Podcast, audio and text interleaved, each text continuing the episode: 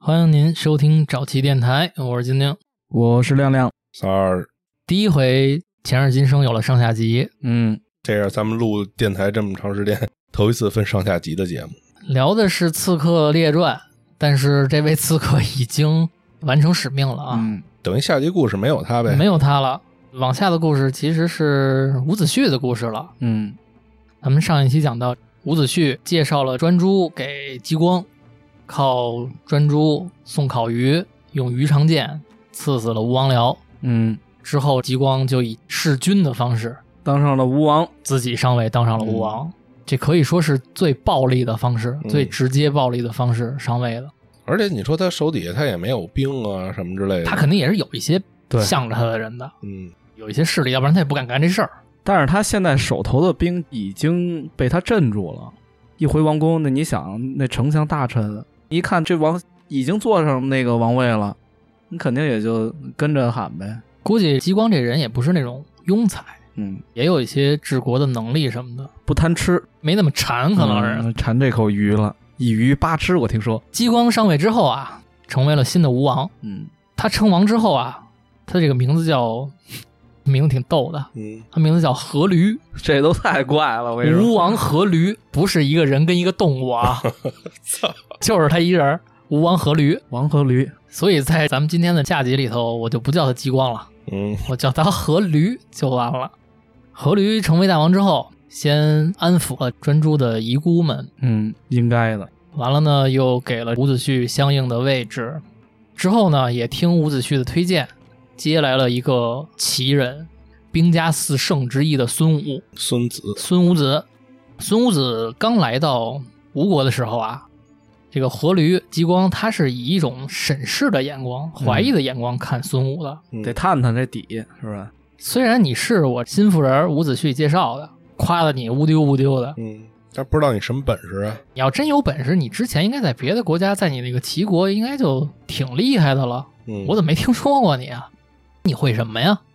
孙武很客气，对吴王说：“说我会练兵，嗯治国我可能不行，但是练兵我还是有自信的。”之前用专诸的时候可没这么谨慎啊，嗯之前着急啊，说这个是我们吴国兵力并不强大，我们啊确实需要一个练兵的，但是我也不能逮谁用谁，政治生涯是有限的，嗯我不能浪费太多时间给一些没有才的人。得知道这个先生的虚实。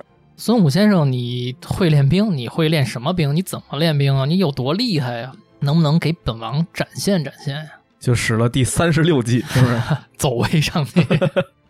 孙武啊，很客气说：“普天之下没有我孙武练不了的兵，别管他是老人、妇女还是小孩儿，只要他成规模、成人群，我都能把他练成一支有素质、有纪律、有战斗力的军队，嘿，这话挺大呀，挺大的。嗯，你想想，你要是阖闾，三儿阖闾， 三儿和驴，干嘛呀？三儿是驴，你知道吗？杂交，啊 操！三儿阖闾杂交，生下了骡子，呃，那我是马呀？你这么说，夸你了。是吧？啊行，你是种马，嗯，三儿，要是你的话，你是阖闾，你怎么跟这个孙武聊啊？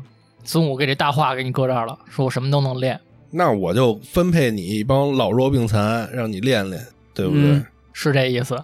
阖闾说了，行，孙武先生，这话是挺厉害的。嗯，我问问您，宫女儿能练成兵吗？嗯，孙武说没问题，没问题呀，咱们光说不练假把式啊，嗯，咱们要不要试一试啊？给一期限吧。孙武说：“好，大王您出题。”武王说：“这么着吧，我呀有这么两个比较中意的、比较心爱的小妃子，漂亮，所以呢，我平时给他们俩拨的下人呀也就比较多。嗯，这些宫女儿加起来，我算算怎么几百人，哎呦，嘿，也算成规模啊，人数不少。人数够了吧？够练兵的了吧？嗯，你要能把几百人给我训练成有纪律、有素质的军队，嗯，我就信先生您。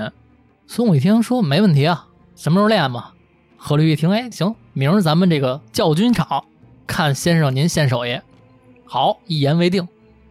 第二天到了教军场，孙武跟伍子胥也早早的到了，等着这个吴王带着几百娘子军嗯， 姗姗来迟，一大堆哎小娘们儿，哎， 操，这话不挨揍了，我跟你扭着小腰，说， 小宝贝，聊着天儿就来了。这些小姑娘们，嗯你想这个当宫女儿岁数都小啊，十几岁儿嗯小姑娘，那小妃子估计也就十几二十，力单若薄，大家都站在教军场上，然后两个小妃子呢当这个头儿嘛，站在高台之上。嗯，大王，今天咱们怎么消遣呀、叫我们来。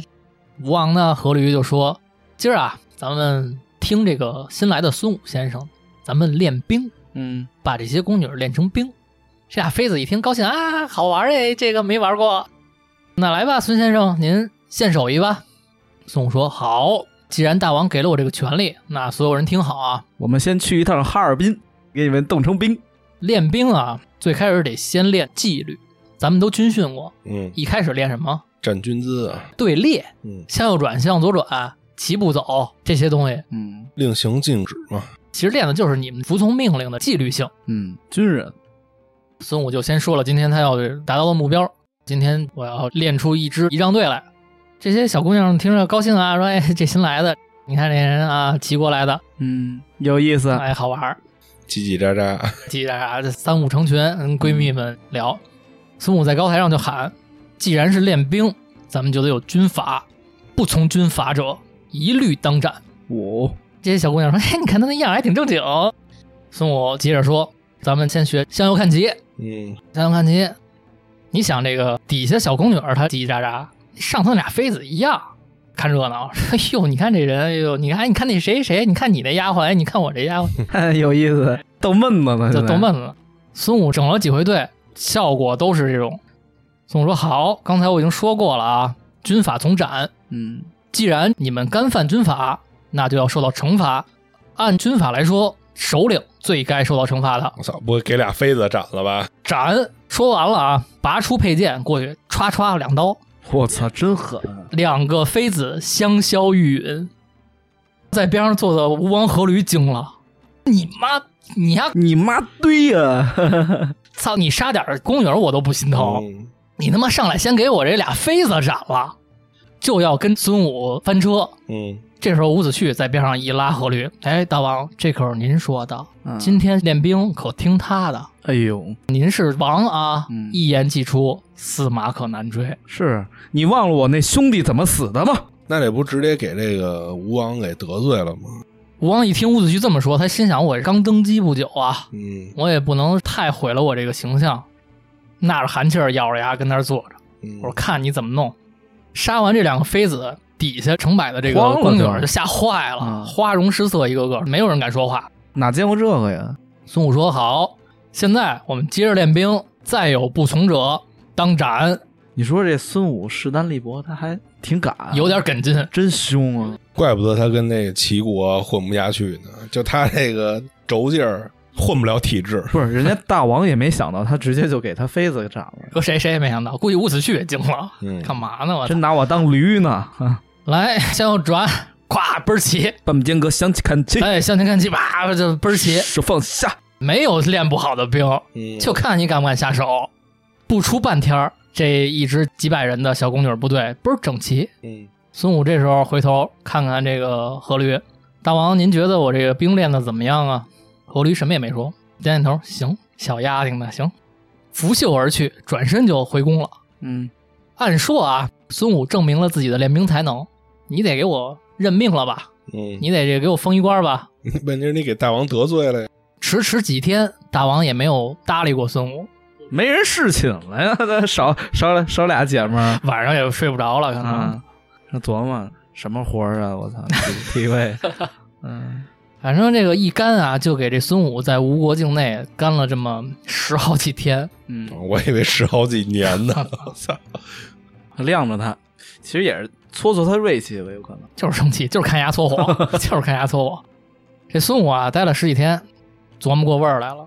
既然不任命我，嗯那我走呗，颠吧，就开始收拾行李。这个时候，伍子胥赶紧闯到孙武的房间里了，一把拉住，说：“兄弟，你干嘛去呀？别颠儿啊，兄弟！干嘛去呀？”孙武说：“哥们儿，我就冲你面子我才来的。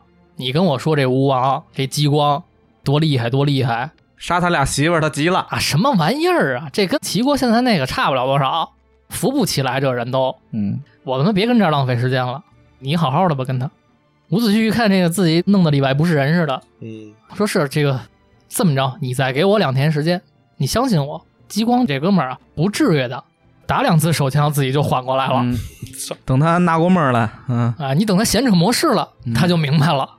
孙武说行，我再等两天。转身儿伍子胥就找这个吴王阖闾激光去了，嗯，他就给大王讲啊，说大王你的人生目标是什么呀？你杀吴王僚的目的是什么呀？我这兄弟专诸死为了是什么呀？那都是为了你，不是为了你睡这俩小姑娘吧？嗯而且如果有朝一日我们能打进楚国，楚国可是江南啊！你知道楚国的美女都长成什么样啊？心都够狠的，我可是楚国人，我从小到大见过多少妞啊？就你那俩妃子，在我们楚国他妈都算不上号。激光一听，嗯，一机 灵，你们楚国长得好看吗？旧的不去，新的不来呗。渣男伍子胥给激光一顿画饼，拍过他，什么美女没有啊？到时候是吧？你就听我的，让孙武练兵，咱们吴国就牛逼，咱们出去抢钱抢妞，我报仇。他不能让极光这个势头下来，秦王一听是这么个理儿，照这么说，是我窄了，是我对不住孙武先生。那赶紧吧，带我去给孙武先生道个歉，我这个姿态得摆低一点。嗯，激光就跟着伍子胥一块儿来到了孙武下榻的这个房间啊，一进屋就对孙武一拜，说：“先生，嗯对不住，是我这个窄了，您别跟我一般见识，以后还希望您辅佐我，帮着我让这个吴国强大，我们一块儿帮着咱哥们儿伍子胥一块儿报仇，咱们一块儿在史书上留名。嗯，孙武一听这个，一天云彩满散了，行，这大王还可以，听劝，听劝，那您就让我练兵，给我权力。之后啊，伍子胥、孙武加上吴王阖闾、激光，哦，这是仨人啊， 这就仨人，这是。这不跟那个齐国的那个也是三个人组合吗？哎，也是三人组合，这边也组成了一个铁三角。嗯，铁三角它就稳固啊，嗯，咱们也不用像讲管仲跟鲍叔牙似的，具体讲吴国是怎么一点点壮大了。总之，它就是壮大了。军队呢，战斗力也一天一天的提高了。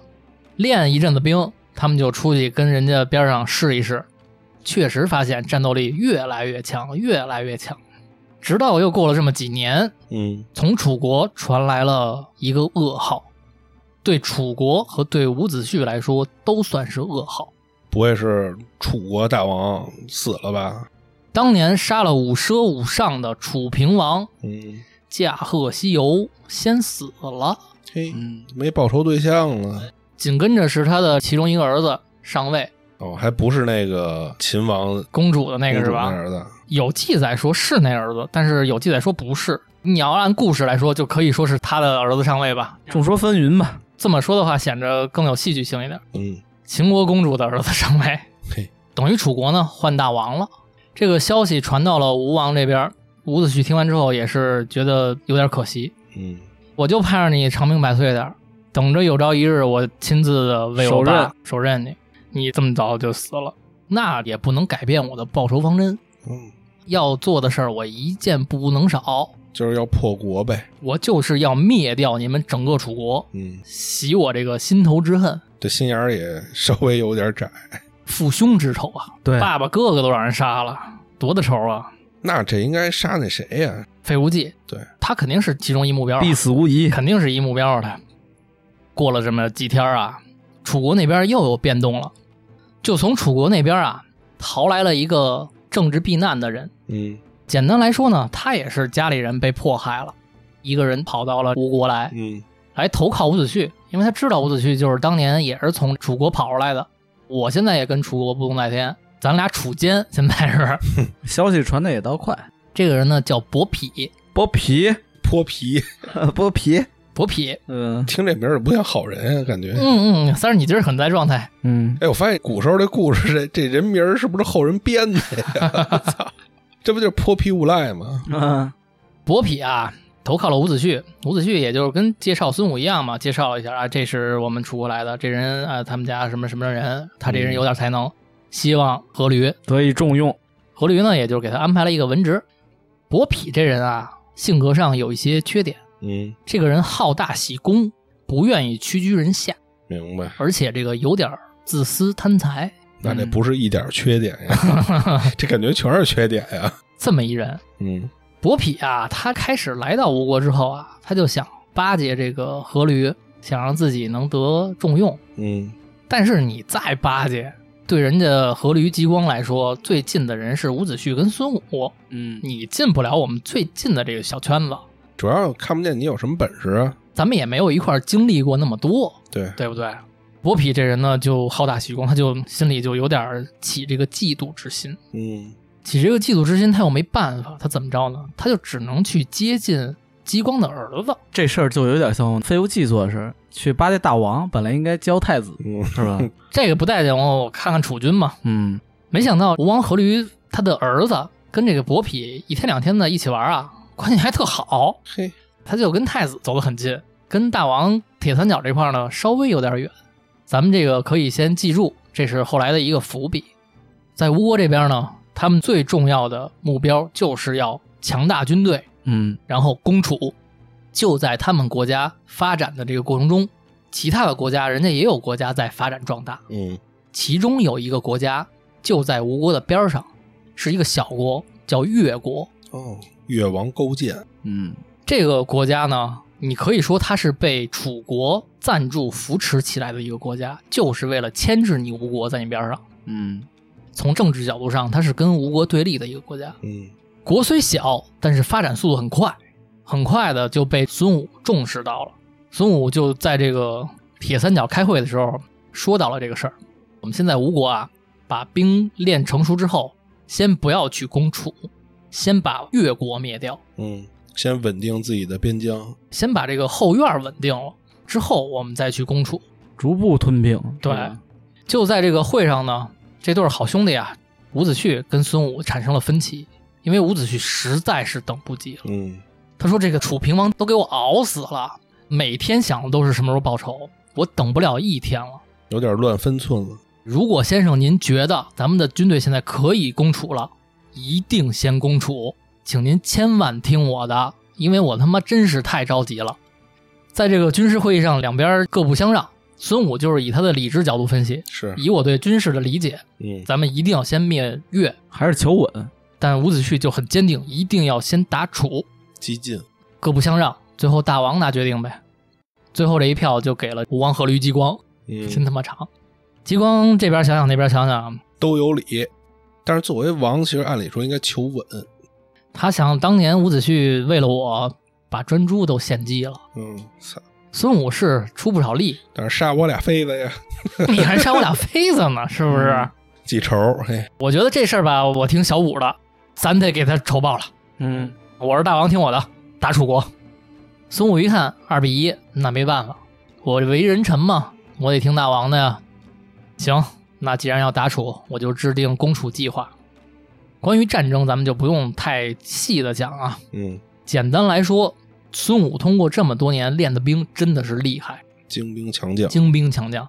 他开始玩的招数呢，就是在楚国边界上无限骚扰，小支部队打你一下，你来人我就跑，你来人我就跑，打游击呢，这就是。就是让你的大部队一直在奔波，嗯这么一次、两次、三次、五次，时间长了之后啊，楚国那边就烦了，嗯说你妈逼，你嗯不就是恶心我吗？嗯那我以后就不派大军这么去来回跑了，来回跑，我这个军粮、军费都是挑费，嗯就越来越不重视吴国对他们的骚扰了。这就跟狼来了似的，我喊二十遍狼来了，我再喊就没人信了。嗯就在楚军对吴国的进攻已经不当回事儿的时候，嗯孙武倾吴国全国之兵，发动了突然袭击，直接就干到了楚国的都城郢都，一举进城，真他妈狠，啊我操！打了一个措手不及。兵贵神速。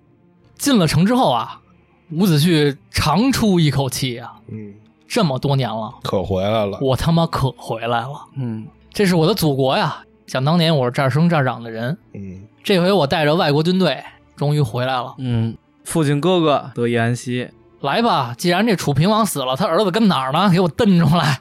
全首都的找大王。谁想到当时在位的楚王早已经撤退了，颠了，嗯，操！直接就不要了，这国家那怎么办呀？怕死啊，逃哪儿去了？躲起来了呗， 回娘家了。躲起来了。所以这个伍子胥啊，这一腔的愤恨他无处发泄。他本来想的是，我既然杀不了你楚平王，我把你儿子杀了，嗯，你杀我爸，我杀你儿子，一个换一个。没想到没逮着，没逮着，行，楚平王葬哪儿了？带我去。他就带着一帮军士去了楚平王的这个王陵。嗯，到了王陵啊，伍子胥开始先指挥自己的手下士兵来给我刨出来。嗯，挖坟刨尸了，这就是手下士兵开始有点瘆得慌，因为这个东西在当年来说是很忌讳的事儿，嗯，死者为大，入土为安了。嗯而且当时封建觉得这些王都不是一般人，嗯，所以呢，这些士兵呢挖的有点磨叽。犯嘀咕了，伍子胥看这个说：“去去去，滚蛋！我他妈自己来嗯。”这时候已经是上了一些年纪的伍子胥啊，全头白发、白胡子，这不一直都挺白的吗？是就是非常白啊，嗯，自己就跟那儿刨楚平王的坟，直到让楚平王的尸骨暴尸荒野。拉出来之后，他还不解气，就用了当时惩罚犯人的鞭子抽这个楚平王的尸身，鞭尸，连抽了三百多下，他才解气，真他妈狠，估计也是抽不动了。 这得抽一会儿呢，抽一会儿，三百多嗯，下儿，你数三百下儿还得数多半天呢，让自己身边的人都看的有点儿说这人我操过了啊，魔怔了其，实就是太愤怒了，太愤怒了，积压了这么多年的愤怒，终于能让他找到一出口了。嗯，身边的这些近人赶紧过去拉，行了，吴大人，差不多得了，咱这再做就过了，全天下就该说咱们了。是，这时候，伍子胥才扔下鞭子，高呼父亲跟兄长的名字。我伍子胥啊，我伍云啊，今天才终于算给您二位报了仇，嗯，不枉苟活在这个世上。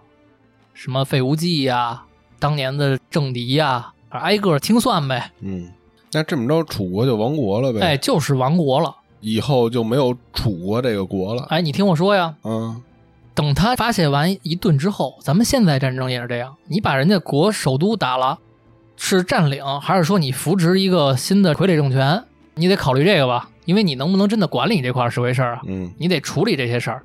吴王的意思呢，他觉得还是别让楚国亡国，因为以他们的能力，他们赢的是一次闪击战，嗯，他们没有能力长期的控制楚国，不如跟楚国谈一些条件，让楚国复国，以后呢让他们臣服于我们吴国。但是伍子胥就坚持说，一定要把楚国全灭了，嗯，别让他再爬起来，一口气儿别给他留，真狠，杀疯了，杀红眼了。就在他们争执不下的时候啊，他们也得召集一些楚国的大臣什么的呀。你要扶植傀儡政权也好，或者怎么着也好，我得跟你们这些楚国管事儿的人商量啊，签不平等条约怎么着的，嗯，看你们什么态度啊？就开始往郢都召集楚国的大臣，就说你们别跑了，藏着的别藏着了，我们不杀你们了，来咱们谈谈吧，往后怎么办？嗯，其中有一位大臣叫申包胥，哎，就是当年伍子胥的那个好的玩伴、好哥们儿、嗯发小，这么多年不见，两个哥们儿再一次相见了。嗯这次再相见，一个是亡国之臣，嗯一个是楚奸了，还说是是对引领了外国军队来攻打自己祖国的这么一个人。两个好哥们儿就以这种身份在朝堂之上见面。嗯两个人一见面，开始四目相对，谁也不说话。别看申包胥是一个亡国之臣，但是腰板也是挺得倍儿直。当年还是他帮忙逃走的呢。我没有理亏的地方，我对得起你伍子胥。伍子胥看到自己哥们儿这样，待了半天，跟自己哥们儿说了一句话：“我伍子胥必亡楚国，这就是我的人生目标。”申包胥听完之后，只回了短短一句话说：“我必复之，这就是我的人生目标。切”两个曾经很好的哥们儿，在这件事上分歧了，产生了不可调和的分歧。 嗯，其实按理说已经把人家鞭尸了，心头气按理说就应该解了呀。这就是伍子胥的性格。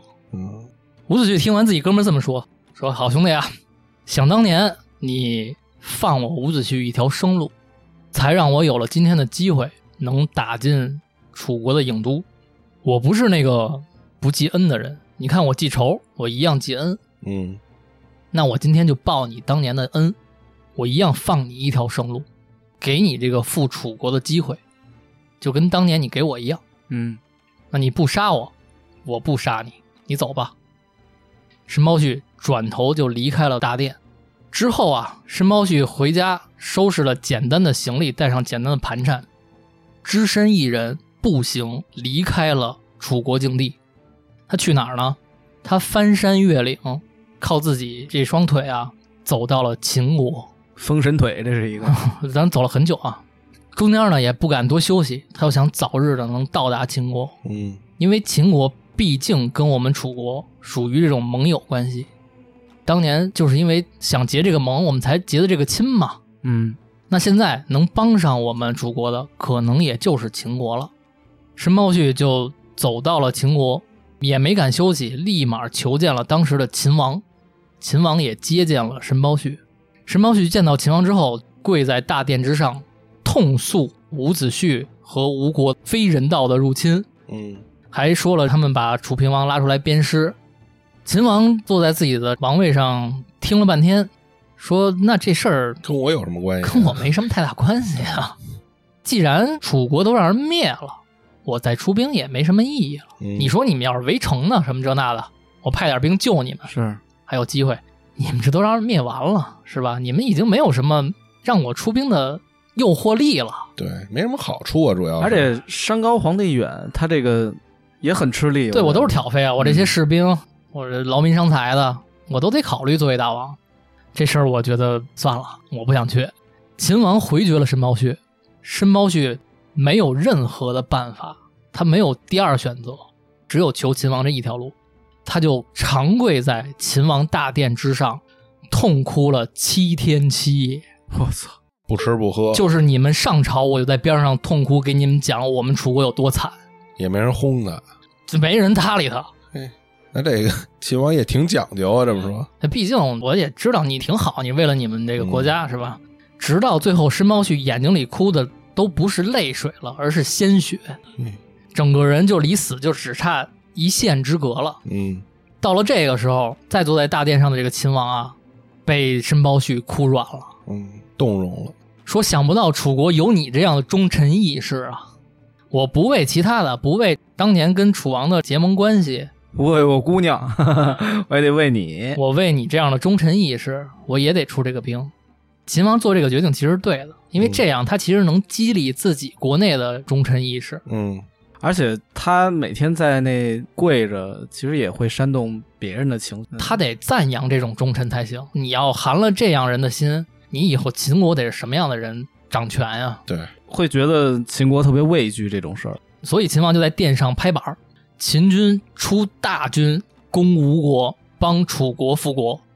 这个消息呢，也传到了现在身处在楚国首都的君臣三人耳朵里。现在这君臣三人都在楚国郢都境内，嘿，自己国家不要了，不要了，倾全国之力而出。真牛逼！操，这换国了，这是就是下象棋的时候，连老将一块儿出。嗯，这君臣三人又出现了分歧。嗯孙武的意思是我们还是求稳，嗯我们先撤，毕竟自古秦军耐苦战。嗯，再加上他跟被打散的楚国联军这么一联合，兵力比咱们强。强，这仗咱们要打了可不聪明。吃力。伍子胥呢，已经上头了，就是来谁干谁，咱他妈就干。而且他们就算是偷袭别人，也刚打完不久。问题又抛给了吴王阖闾姬光，嗯姬光这时候确实是拿不定主意，嗯但就在这个时候，有人帮他拿了一个主意。就在此时，从吴国传来了加急的军报，说现在越国趁我们举国出朝之时，在后方偷袭我们吴国。那不一偷袭一准儿啊。现在我们吴国首都马上就要沦陷了，嗯，我们现在需要赶紧援兵。回援呗。激光一听这个，那这给了我一下台阶儿。伍子胥不是我不帮你，是咱们国家确实现在危险，撤，撤楚国咱们不要了，给他们打一次老实的就得了。你不也报仇了吗？是吧？出气了，咱们现在还得先顾老家。伍子胥一听，那也没辙，又是二比一嘛，听大王的就撤了，等于也没有在正面跟这个远来的秦军做多激烈的交战。嗯秦军呢也乐得我们没有什么损失，就帮你们复国了，就当跑个腿儿呗。吓唬吓唬你就跑了，感觉是。嗯咱们再讲吴国这君臣三人，这一行人赶回到吴国境内，先得去跟越国打，嗯，先解了自己的这燃眉之急。越国呀，毕竟是个小国，嗯面对现在被孙武训练的这么强大的吴国军队啊，也没法拿下人家的这个国土。嗯，但是这梁子可就这么结下了。你趁我打楚国的时候偷袭我，嗯行啊，我弄完楚国了，我现在好好弄弄你。之后呢，他们的这个第一仇人就改成了越国。没过多久，吴国主动进军攻击越国，当时的越王勾践嗯迎战吴军。据说啊，在战场之上，勾践有这么一支部队，你都不能叫他部队，就是这么一波人，三百来人。嗯古代打仗，他不是开兵列阵吗？你在那边夸夸夸列好，我在这边夸夸夸列好，嗯，两边较阵，很讲究的。两边列好阵之后，越王勾践这边一声令下，从越军这边站出了三百壮士。这三百壮士没有带盔甲，赤裸上身，嗯，头戴红巾。嗯自杀部队啊这是，你说的是对的，自杀不对，但是他的这个自杀的理解跟你理解的肯定不一样。嗯这三百壮士站在军前，一人一碗酒，吨吨吨吨喝掉，叭，酒碗一砸，掏出自己的腰刀，挨个抹脖子，夸夸夸夸夸，自己挨个抹脖子。这他妈啊的，这是真正的自杀部队，这是怎么个操作呀？吓唬对方，你可以理解为他吓唬你。我们越人就不怕死，这就像什么那个天津流氓什么自己切自己手指头什么的那这是七伤拳啊，这是自杀部队，你过来跟我拼命，嗯你一个换我一个，你也是值的呀。对啊，但这个不，我就自杀，就是纯自耗呗，我就吓唬你。这三百人夸夸夸自杀完之后，你别说，吴国这边懵了，这些列队的士兵真慌了，说：“操，这越国人什么玩意儿自己杀自己，都是疯子，？”正在他们这打愣的时候，越王勾践亲自率领越国军队发动冲锋，打了吴军，也算是一个措手不及，嗯，士气得给打没了呀，没见过这种打法。所以，很强大的吴国军队在这一战中其实是有点吃亏的。嗯，被越军打乱了。在这个乱军厮杀当中，吴王阖闾激光啊，你别说这哥们儿这点挺厉害的，他这个每次打仗他亲自上阵，别管是打楚国还是打这越国，人家亲自来，大王压阵。好斗， 但也是因为他这个亲自上阵，在这次被人打慌了的这个过程中，他的脚被人砍伤了啊！你甭管他怎么砍的，反正他砍脚上了。追他，按说砍到脚这事儿啊，问题不大。两边各自一撤军呢，虽然吴国这边有点吃亏，但也不至于多严重。嗯，没想到阖闾激光这个脚伤恶化了，死了，破伤风也好，还是怎么着也好，嗯，就因为这脚伤死了，嘿，不过以前刀伤一般都会死，脏。感染啊，绝大部分都会。吴王阖闾激光在病榻之上奄奄一息的时候，他叫来了自己的儿子，嗯，只有一句话：“孩子，你会忘记是勾践杀了你的父亲吗？”他儿子叫夫差，夫差在父亲的病床前说：“儿子不敢忘。嗯，”说完这话之后，一代雄主吴王阖闾激光这么长名字的大王、就撒手人寰。感觉他做这个王也没几年，其实挺长时间的啊，是咱们说的快。说书的嘴，哎，当晚阖闾就去世了，夫差立马就继位为王。不妙，夫差一上位，第一件事是什么呢？先把他那个亲信提拔上去 呀，先换人。嗯夫差上位之后，立即任用伯嚭为太宰，嗯，宰相了，哎我操，也是加紧操练士兵。这个大方向没有错啊，复仇也是必报的。嗯，稳定军心啊，他每天啊安排了一个下人，每天在他睡觉之前，就在他床边上问，说：“夫差，你难道忘了是谁杀了你的父亲吗操，哎呦，？”夫差这个时候就得毕恭毕敬的站起来，嗯，鞠躬说：“夫差不敢忘，是越王勾践，不是他们这奔头怎么那个劲儿怎么都那么猛、啊？就是猛。”夫差也是加紧练兵，这时候还是孙武练是吧？孙武烈。时间又过了两年，嗯，两年之后，吴国又对越国发动了总攻。在这个两年之间啊，吴国也是强大了更多，嗯，而，且带着这种复仇之心，一举击溃了越王勾践。嗯越王勾践呢，带着自己的残兵败将，也就五千来人儿，逃到了会稽山一个小山坡上面，嗯在那儿驻军。山下边呢，就被夫差带的吴军团团围住，困也把你困死，渴也把你渴死，饿也把你饿死。这夫差也自己亲自上阵，哎，我得为爸爸报仇啊！爸爸干嘛我干嘛？他有点当年激光那劲儿。嗯，咱们说这个在山上被困的越王勾践，被困了这么几天之后啊，也没有什么好的办法，觉得自己大势已去了。嗯 当时他就想杀了自己的老婆孩子，然后带着自己的亲信部队拼命了，就完了。就在越王勾践打算玩这个自杀冲锋之前，他身边带着的两位谋臣犯了一根文重，站了出来，劝大王说：“大王，咱现在死还太早了。”大王说：“那咱们等到哪天死？操，等哪天你给我一日子。”嗯，范蠡就说了：“咱们死不了，咱们死不了。说这个夫差呀、是想报他爸的仇，而且咱们现在确实打不过他，嗯，但是也不是没有机会。什么机会啊，先生，你别卖关子了，我这水都喝不上了。待会儿再跟你聊会儿，我连拼命的劲儿都没有了。嗯说这个夫差倒没什么，但是他身边啊，最近的这个近人叫伯匹。嗯伯匹这个人我有点耳闻，这个人就是贪财好色，嗯，所以呢，能成一个突破口。哎，你说这古代人这情报都哪儿来的呀？ 我我操跟，你说，情报政治家你不搞点情报能行吗？感觉是国家发生点什么事儿都知道。那必须啊！只要让我接触到这个伯匹，嗯我有这个自信，能让他说服夫差放咱们一条生路。勾践一听，肯定还是能活着好啊，嗯，那就先生您试试吧。范蠡跟文仲啊，就带上所有的财物下山，悄悄的趁夜找伯匹，肯定也是送钱呗，金钱美女，金钱美女许诺你，嗯也没有什么多大的意义，把我们全杀喽。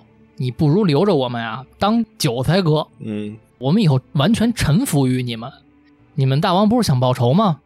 我们勾践大王说了，为了表达诚意，他愿意携妻带子，带着自己的家人到你们吴国当奴隶，嗯，我们这个子子孙孙都给你们吴国当臣子。哎呦，够狠的，范蠡说完这些之后呢，伯匹一看吃人嘴软，拿人手短，以后你还能定期的给我交钱送美女，这也行。那我就跟大王说说。伯匹连夜就找到了夫差，给他讲了这个道理，说你杀了他，给你爸报仇，一时痛快了，但是你就空虚了。这人的目标一旦达成，他就空虚 了，玩玩心理了，这他就不快乐了。你这后半辈子怎么过？这哥们儿搞传销的吧？你把他收过来当奴隶，你让他天天给你端茶递水，给你脱鞋，嗯，你跟妃子在这个屋里啪啪的时候，你就让她跟那床根儿听着，嗯 操，哎，你就馋她，吃剩下的鸡大腿的骨头，你就让她吃，羞辱她，这种报酬是长期的，这种快感，你想想获得的不比你一刀源源不宰断了她，对不对？夫差一听说，嗯，是这么个道理，变了态了，这是，行，那就同意越国这边的这些请求。嗯之后呢，吴王夫差就俘虏了越王勾践，带着越王勾践的这家人回到了吴国，给他当奴隶。嗯，这就是卧薪尝胆的故事是吗？ 还没说到呢，咱这《刺客列传》 讲的真是古代故事啊！你会那点成语都用到这上面了，等于两国签订了一个非常不平等的条约。越国离灭国呢，也就是差一步之遥。首领都给人家了，越王勾践呢，在吴国的日子，你也可想而知是什么样的，嗯被人各种侮辱呗，睡那个柴房啊，每天呢就给人干这个洗洗涮涮的事儿，嗯，下人该干的事儿。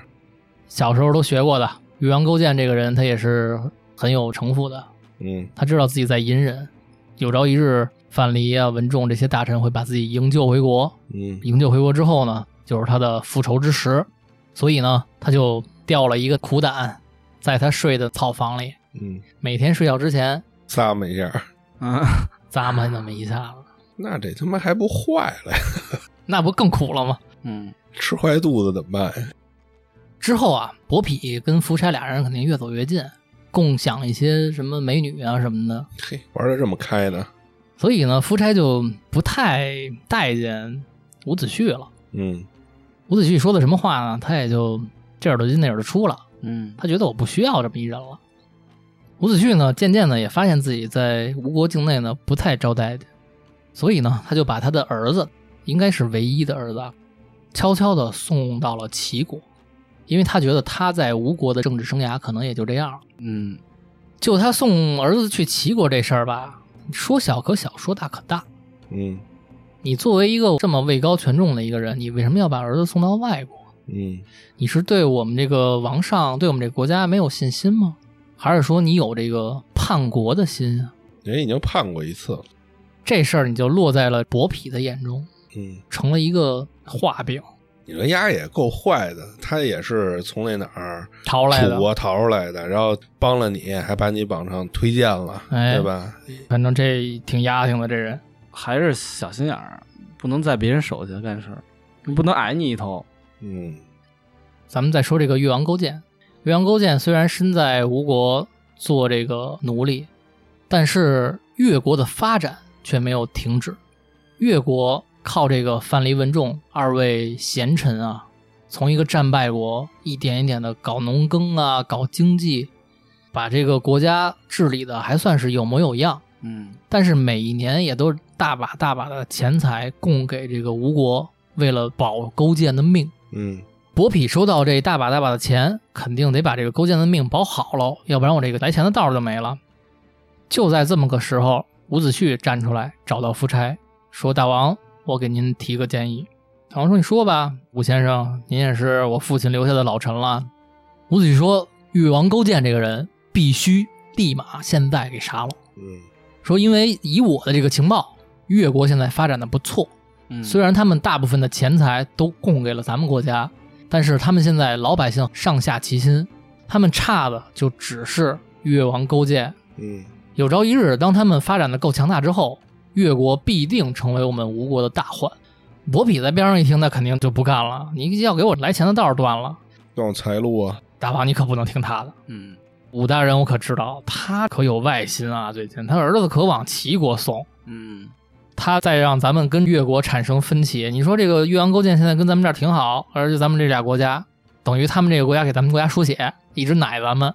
他这招就是想把咱们这大奶断了呀，嗯断了之后越国跟咱们为敌，然后他在那边联络齐国打咱们。这人可当过叛徒，这人可叛过国。哎呦，那个夫差是听伯嚭的呀，所以就否决了伍子胥杀勾践的请求。伍子胥从这个时候开始越来越着急，嗯直到最后范蠡啊使出了他的这个绝招，范蠡在他们国内选出了应该是两位美女，但是只有其中一位是这个名震天下啊嗯，四大美人之一的西施，哟，而且据说这四大美女每一个都有自己的特点，咱们就主要说这西施，西施叫病西施，啊，哦，病病殃殃的，她是有点可能楚楚可怜的，娇弱哎，就那劲儿，范蠡就选了这么一个美女，谁想到吴王夫差就好这口儿。嘿，一看，哎呦，小美人儿这么柔弱呀，惹人怜爱。惹人怜爱，这怎么摆弄都摆弄不腻。操，一天两天的呢，西施跟吴王夫差就玩的不赖。之后呢，西施就吹这个枕边风，因为她是带着政治任务来的。嗯来之前，范蠡都交好了，西施呢就先吹这个伍子胥的坏话。嗯听说伍子胥最近可这个老跟国外联系，这都是我们这个越国那边得到的消息。嗯我们越国人都知道你们这伍子胥跟齐国联系什么这那的，说嘿，就是瞒着您大王。再加上伯嚭那边说谗言呢，夫差就怎么想怎么是真的。嗯直到后来实在是忍不住了，伍子胥，你实话实说吧，你都已经让全天下人都知道了，你就别瞒着我了。你不就是觉得我不重用你吗？嗯你就想报仇是不是？你觉得我重用伯嚭？你儿子干嘛去了？是吧？伍子胥这时候已经是风烛残年了啊，嗯上岁数了，也是百口莫辩。我怎么跟你解释？咱俩就不是一路人。对，所以呢，伍子胥也就没能完全洗清自己身上的这个冤屈。武王夫差呢，一怒之下让伍子胥自刎，伍子胥呢也从亡命。